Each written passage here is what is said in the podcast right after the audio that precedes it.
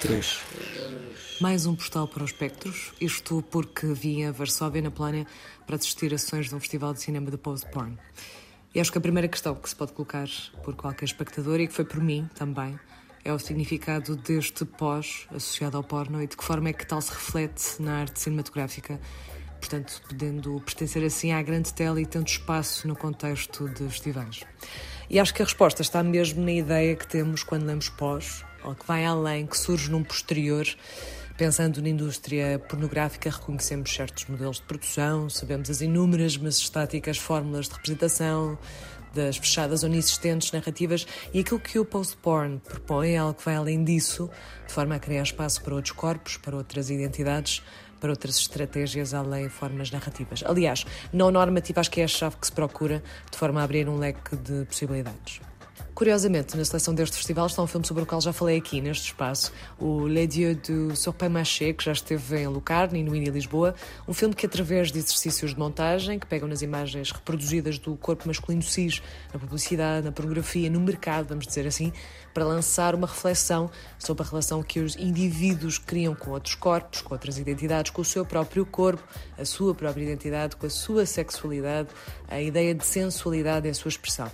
E acho que é um bom ponto de partida para se entender aquilo que se pode encontrar também nestes contextos, que mesmo assim ainda são um mundo em expansão e nem sempre quebram as fórmulas, por vezes aplicam aquilo que é reconhecido como pornografia, mas com outro tipo de corpos, com outro tipo de identidades. Na verdade, muitas vezes sentimos um exercício talvez ainda em desenvolvimento mas com um potencial tremendo. Da seleção do festival tive a oportunidade de ver alguns filmes que me parecem apontar para aquilo que poderá ser o futuro do post-porn, aliás, uh, além das questões de diversidade, modos de produção, como espaços seguros.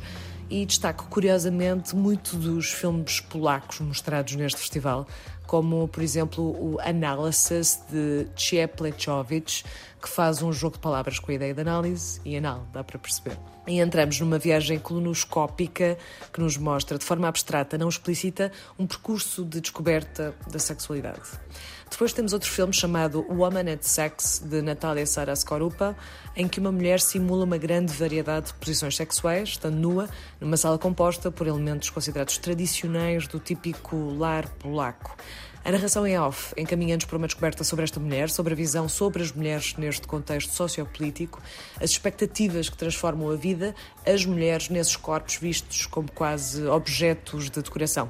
E nesse exercício da performance, seja das posições sexuais, seja da identidade cis feminina, percebemos o que ainda há a mudar.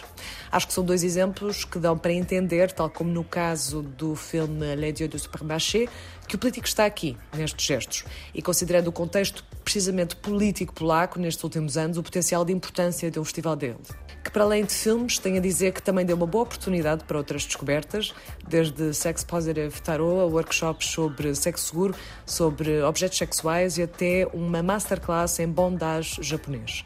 Porque conhecer é importante. E assim, deixo aqui esta nota.